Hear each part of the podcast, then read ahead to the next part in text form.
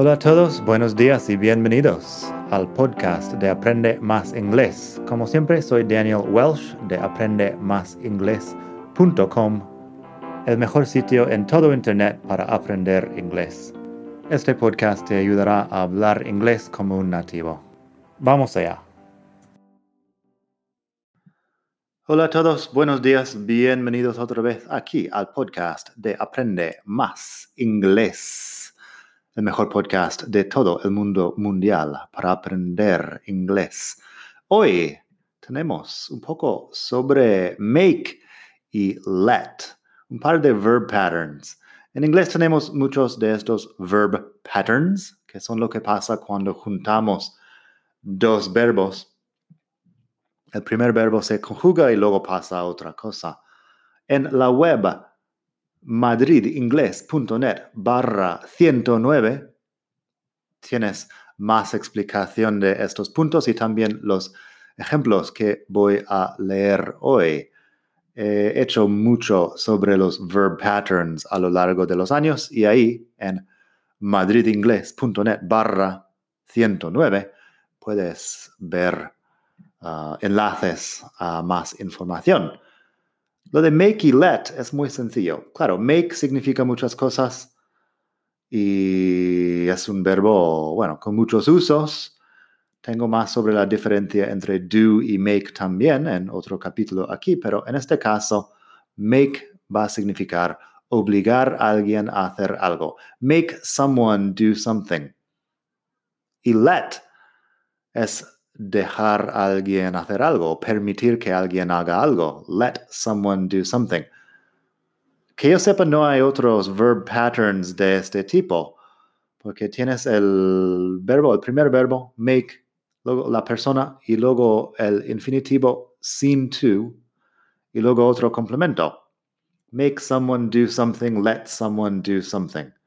Vamos a escuchar ejemplos y puedes tranquilamente aprenderte los ejemplos para tenerlo en la cabeza y luego cuando quieres hacer más frases de este estilo, ya tendrás ejemplos en la cabeza.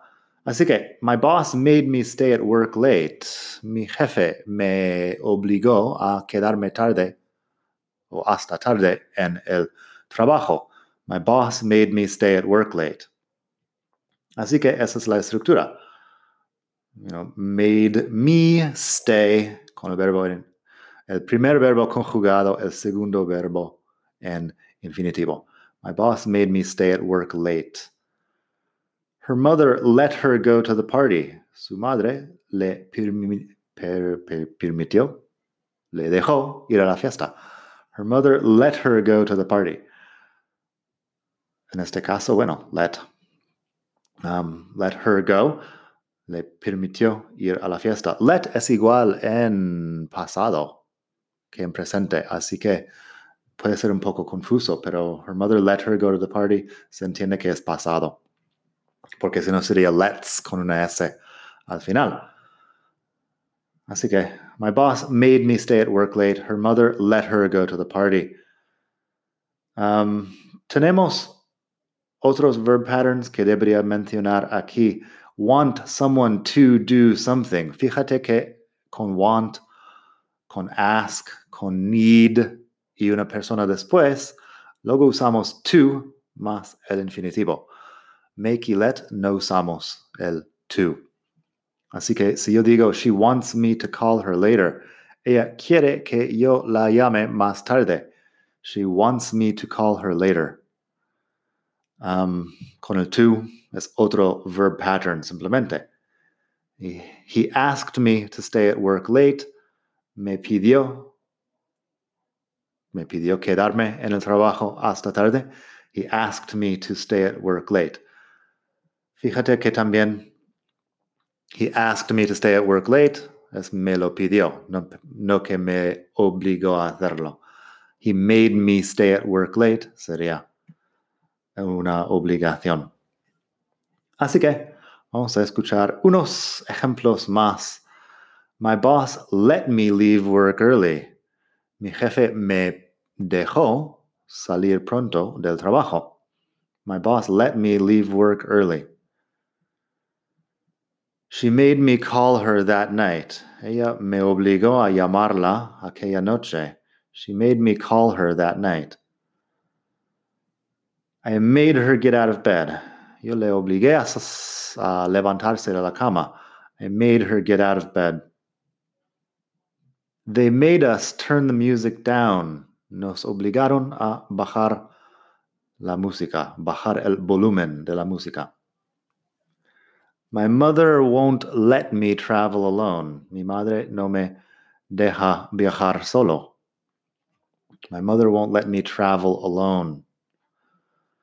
Her father let her go to the concert if she promised to be home at a reasonable hour. Su padre le permitió ir al concierto si prometía estar en casa a una hora razonable. Her father let her go to the concert if she promised to be home at a reasonable hour. Así que eso. Luego tenemos un par de expresiones que siguen la misma pauta con let. Let me go, que suéltame. Let me go, you're hurting me. Suéltame, me estás haciendo daño.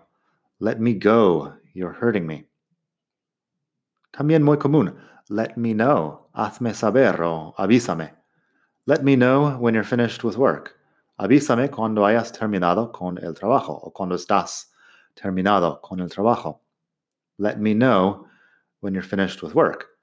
Y estas frases también pueden cambiar de persona. I'll let you know when I've booked the hotel room. Te avisaré, te haré saber cuando haya reservado la habitación de hotel. I'll let you know when I've booked the hotel room. Y luego, por último, let someone out es dejar a alguien salir. Por ejemplo, the police let him out of jail. La policía le dejó salir de la cárcel. The police let him out of jail. Pásate por la web madridingles.net barra 109 para mucho más, para leer ejemplos y para más ejemplos de los verb patterns. Nada más por hoy, espero que te haya gustado esta lección. Que pases un gran día. Hasta la próxima. Bye.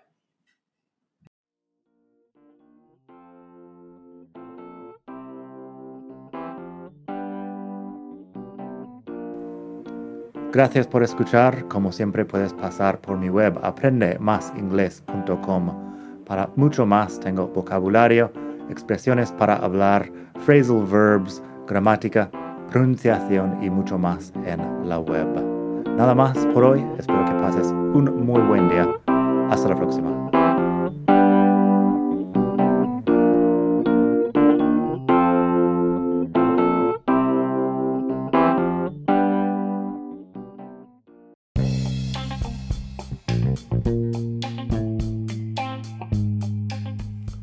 Hola de nuevo. Antes de terminar, quería pedirte un pequeño favor. Si te gusta este podcast, puedes suscribirte en Apple Podcasts o bien en Spotify. Hay también la posibilidad de hacer una reseña ahí en Apple si estás escuchando eso en el iPhone. Y estas cosas ayudan mucho a dar visibilidad al podcast. Si quieres ver más sitios donde escuchar, los tienes en madridingles.net barra podcast. Eso te lleva a la página donde ves todas las aplicaciones que puedes usar para escuchar. Y también tengo un canal en YouTube que lo puedes ver en madridingles.net barra YouTube. Eso te llevará directamente al canal donde puedes suscribirte y ver todos los vídeos que hago sobre muchos temas. Nada más por hoy, espero que pases un muy buen día, aprende mucho y hasta la próxima. Bye.